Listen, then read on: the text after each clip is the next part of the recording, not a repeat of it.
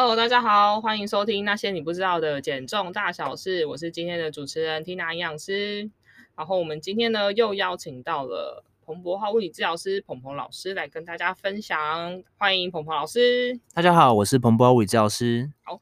今天要来跟大家分享的主题呢，也是困扰我许久的问题，所以这一集有点自肥。好，那就是肩颈酸痛，因为我本人其实有一点圆肩，加上就是工作的时候啊，就是不自觉的就会耸肩。相信很多人跟我一样，就是用电脑打打字什么的，就会常常都会耸肩。然后到了下午之后，就是哦，天哪，也太酸痛了吧？那除了就是。耸肩啊，就是维持同一个姿势太久之外，可能会有这样的问题。还有哪一些可能的原因会造成肩颈酸痛呢？好，那我们就要先从肩颈酸痛的可能原因来跟大家做介绍。好，肩颈酸痛呢，其实它就是一个结果嘛，就是你造成你的上背部啊，或者肩膀的地方肌肉变得比较紧绷。但是呢，很多人你会有一些经验，就是你可能肌肉很紧，你去做按摩，或是像刚刚 Tina 提到的，就是他可能去做一些放松的治疗。那这时候你会发现，哎，有时候呢，放松完比较好，可是，在一两天之后，甚至在一个礼拜之后呢，它又复发，或是变得越来越容易复发，或者越来越严重，它没有根治你的问题。这个时候呢，你就需要需要探讨为什么你的肌肉会紧。好，其实肌肉会紧这件事情呢，它有很多种原因。譬如说我们刚刚提到的，可能你肌肉被拉得比较长，啊，当它被延展开来的时候呢，你去摸它，就像橡皮筋一样，它会很紧。那或是呢，有些肌肉长期处在比较缩短的位置，它挛缩了，你摸它也是紧的。好，但是这个处理方式就完全不一样。如果你肌肉是缩短的，那我们可以借由一些按摩或是伸展，把肌肉拉长，让它张力下降。那如果你的肌肉是已经被拉得很长的，我们就需要训练这块肌肉怎么去做收缩，让它去练习缩短，而不是把它放松或伸展，让它拉得更长。但是这两种情况下呢，肌肉都只有一种表现方式，就是紧。所以，我们当我们感觉到紧的时候呢，我们都会只想要去去揉这些肌肉。嗯，但是呢，如果你揉完并没有比较好，代表不要再揉了。不要再揉，不要再揉，因为第一个你会造成这个肌肉反复的发炎。如果你越揉越重，肌肉里面发炎越严重，它就会造成它增生。所以有些人会觉得他长期去按摩，肌肉变得很硬，好，或者是有一些纤维化的原因，都是由它反复的去刺激这些肌肉。那为什么它不会好？是因为它的肌肉可能或是很大的几率是不需要去被伸展的，它需要去怎么去训练这块肌肉。像我们肩颈就是。那刚刚讲到的这个圆肩呢，啊，我可以跟大家讲一下，其实常见以上背部来讲，有非常多不理想的姿势。圆肩是一个，什么叫圆肩呢？就是你的肩胛骨或是我们的肩膀往前跑了。那如果我们讲的更详细一点，除了肩胛骨往前跑之外呢，我们的背部上面那块骨头叫做肩胛骨，它伴随着下压，也就是下沉、前倾、下转。好，这些姿势呢，会造成你的肩膀。里面的一些肌腱跟一些滑囊或一些结构容易被压迫，所以除了你肩颈会酸痛之外呢，也很多人会伴随着一些肩膀的问题，譬如说你在举手的过程中会有一些肌腱弹过去的声音，或是你咔咔，咔，或是很像那种肌腱弹响声，或是你在做一些训练的时候，不会有些人他有一些重训习惯，他去做一些举手过头动作的时候，会发现他不舒服，肩膀会痛，啊，这都可能跟你的肩颈酸痛有关。好，那。这个叫做圆肩，那另外一个叫做圆背。哎，我先讲圆肩。圆肩大家要是看没有办法从我们的叙述里面听出来的话，大家可以去看很多女明星拍照的时候，不是都会这样子，那个要露出锁骨嘛，她就会这样拱起她的那个背，那个就是有点像圆肩的那种概念。大家可以去看一下这个图片。圆肩呢，其实你最简单的判别方式就是从侧边来看。嗯，如果你侧边发现你的肩膀相对于你的耳朵来说比较前面，我们耳朵有个中垂线下来，那假设你的肩膀。比你的耳朵更前面叫做圆肩，我就要从侧面去判断你的肩膀的位置。对，如果肩膀往前跑就是圆肩。那圆肩常常伴随另外一个姿势叫做肱骨前移，哈，这是另外的问题，就是你的这个大手臂的骨头相对于肩胛骨来讲，跑的也也比跑的比较前面。那这些刚讲到的圆肩呢，都是指你肩胛骨、肩膀的位置偏移产生的。那我们刚刚另外讲到的叫做圆背，圆背是什么呢？其实就是驼背。就是，所以驼背跟圆肩是两件事情。哦，它不是一起的吗？不是，不是，不是。那圆肩的人会有驼背吗？驼背的人很常会有圆肩，哦，可是圆肩的人不一定有驼 背。真的假的？对，驼背为什么会圆肩？因为胸椎是我们的地基嘛，肩胛骨附着在你的胸廓上面，所以当你的胸椎变得比较后凸、比较驼背的时候，你肩胛骨摆在一个歪的位置上面，它当然就比较容易偏移啊。哦，所以当你有驼背的人，譬如说我们讲到的上交叉症候群，或是一些骨盆前移型的，我们刚刚不是上呃上一集有提到骨盆前移吗？这时候呢，你的这个胸椎其实就会比较容易有很多的驼背，好，这个驼背会比一般的明显。当你比较驼背的时候呢，你附着在上面两块肩胛骨就比较容易有圆肩。好，所以有圆肩的人可能他的背是直的吗？有可能，因为这个就跟姿势有关。像你刚刚提到的女明星，骨头就是真的骨头比较往肩胛骨是比较往前面。嗯，比较少见，因为肩胛骨它是一个浮动的关节，它是浮动在我们的胸廓上面，它并不是真的一个关节。嗯，它是贴在上面而已，形成一个夹性关节。就圆肩是可以被调整，可以被调整啊。哦、它的它的位置就是受四周围肌肉张力的影响。假设你像刚刚讲到的上面的一些肌肉变得比较紧。上斜方或是一些脖子上面肌肉比较紧，它当然就会比较容易往上爬，你就会觉得是耸肩。那刚刚如果讲到就是圆肩的人，嗯、然后举手的时候会有那个哒哒的声音，是。那我怎么知道我是不是五十肩？有很多人会觉得啊，我应该是五十肩吧，举不起来。五十肩呢，叫做肩关节的，就是我们的盂肱关节，就是肩关节本身的粘连。好，就是你第一个会痛。啊，再来是呢，角度会受限哦，所以它就不会是嗲嗲嗲，对吧？呃，我刚讲到这个嗲嗲声音或弹响声，它其实是你角度不会受限，你只会觉得动作过程中卡卡的，哦、有声音，但你还是可以做完那个动作。对，你的角度是正常的，但是如果呢，你会发现你手往后背扣内衣啊，或是你从手从上面去摸往后摸背梳头发，或者手从侧边举手，这个角度开始慢慢变小，同时伴随着疼痛的话，那就有可能是五十肩。哦，它是有角度上的受限。五十肩不是只有五十岁的人才会有，对，有些早发性的 五十肩，它其实有些像那种创伤性后的五十肩，有些人跌倒或是一些肌腱炎、二头肌腱炎，啊，它也会造成我们这个肩关节囊浸润在这种发炎物质里面跟着发炎，在女性比较常见。就它只是一个名称而已。对对对对对。那我们再回来讲到刚刚讲到的圆肩跟圆背，好。为圆背的人呢，就是驼背的人比较容易会有圆肩，可是圆肩的人呢，不一定会有驼背。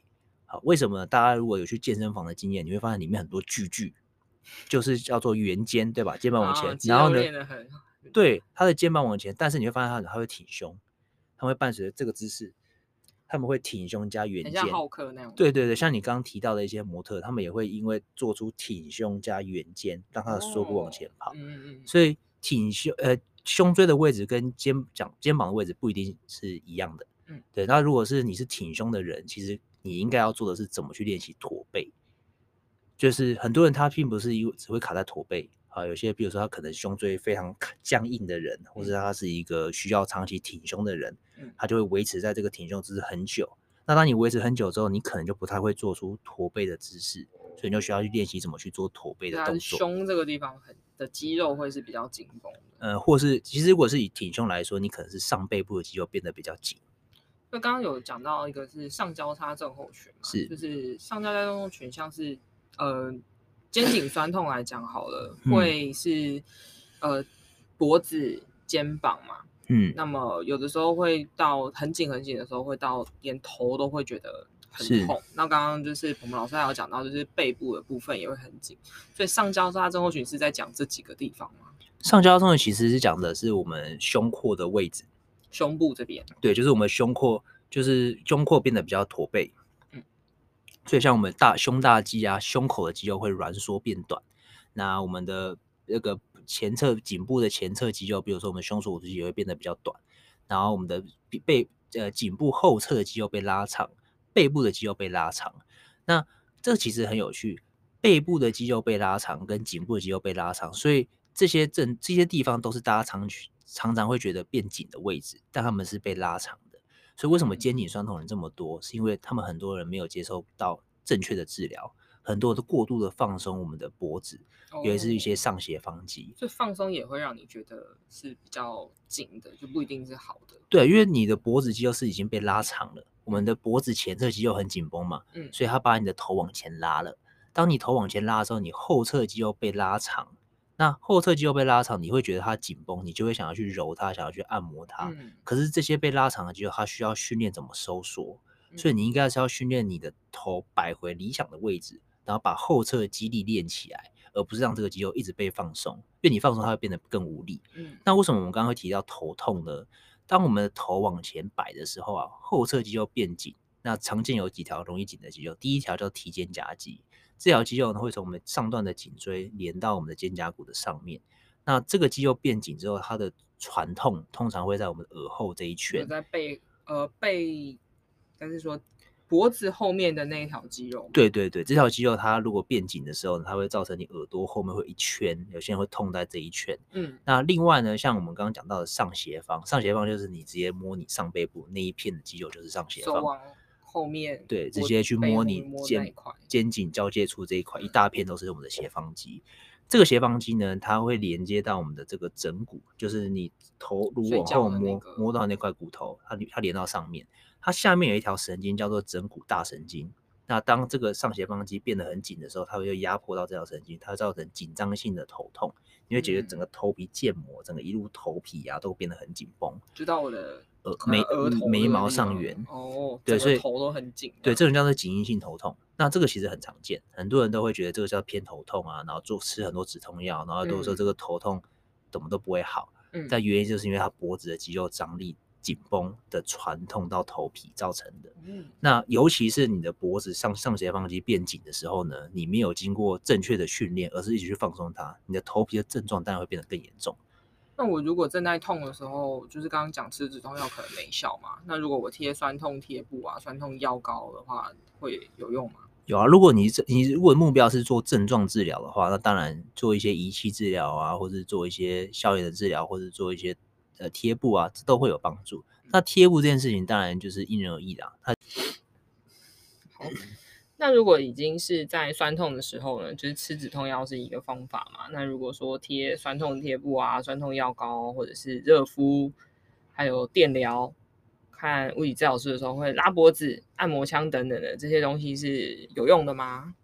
呃，目前像刚刚提到的一些仪器的部分啊，包含就是大家在复健科诊所常看到的牵引。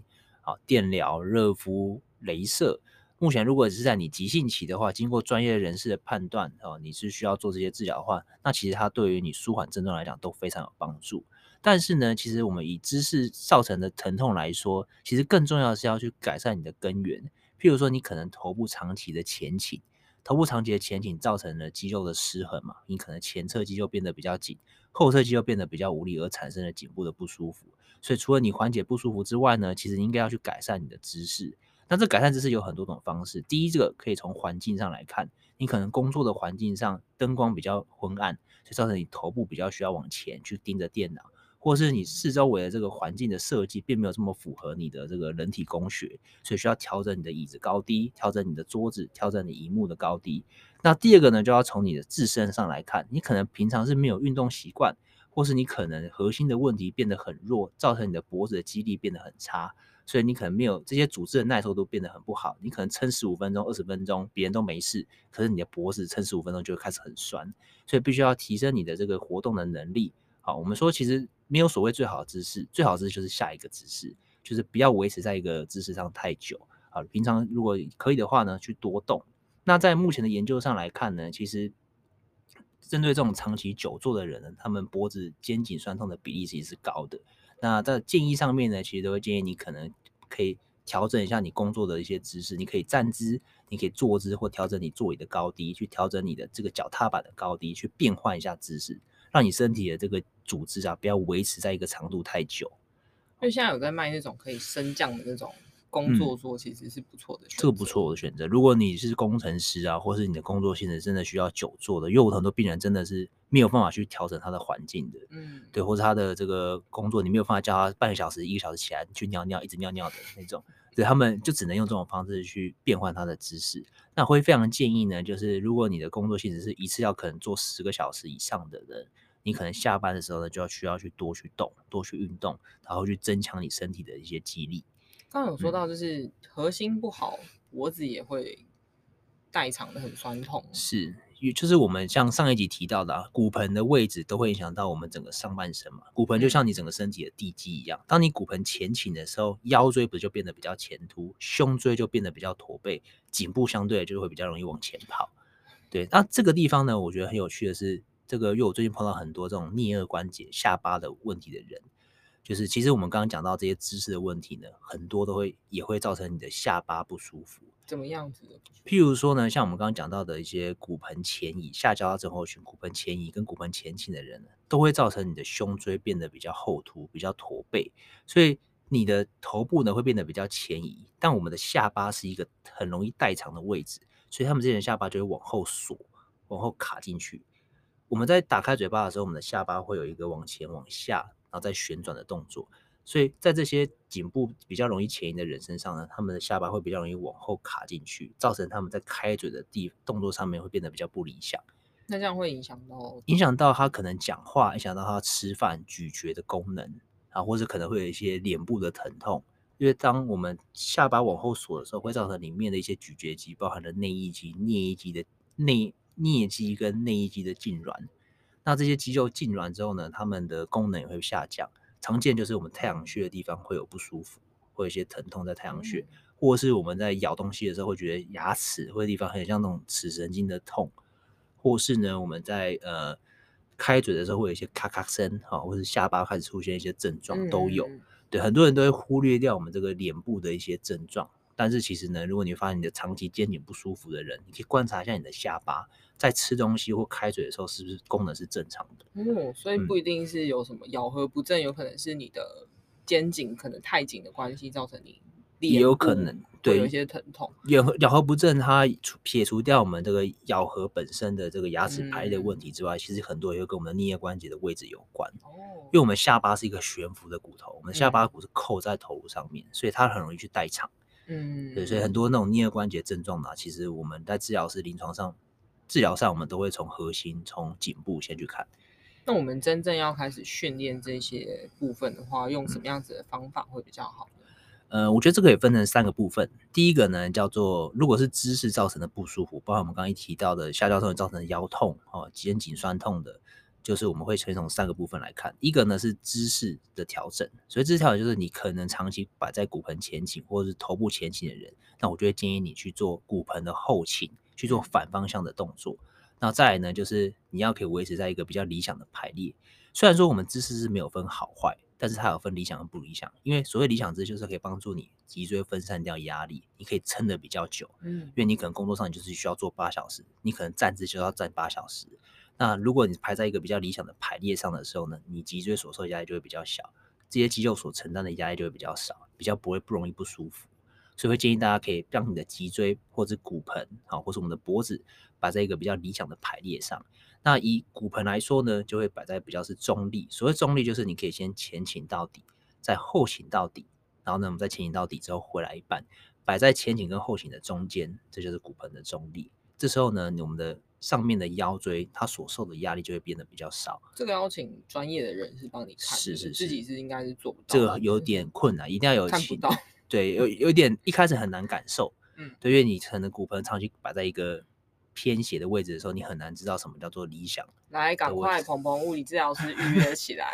那头部呢，就是一个比较好可以跟大家分享的一个动作。大家呢，在颈部的一个调整上，很容易去做一个动作叫做缩下巴，但是这个缩下巴动并不是这么好，是因为呢，如果你的颈椎已经变得比较直的人，呃，有些人去拍了 X 光，发现颈椎的弧度变得比较直。你就非常不适合去做缩下巴的动作，所以你应该要做的呢是想象你的头顶有一条线往上延伸，有点像是被牵引的感觉。往上牵引之后呢，下巴微微的后收，好，这会造成你的这个颈部深层的一个叫做颈屈肌，或者我们的颈长肌里面的一些肌肉的活化，它可以帮助你去支撑我们的颈椎，嗯，就分散掉我们颈椎所受的压力。那第二部分呢，就是我们的肌力。你有了一个好的姿势之后呢，你要办法撑很久，所以建议大家可以多去运动，或是针对这些颈部啊、核心啊、髋关节啊、骨盆四周围的肌肉去做肌力的训练。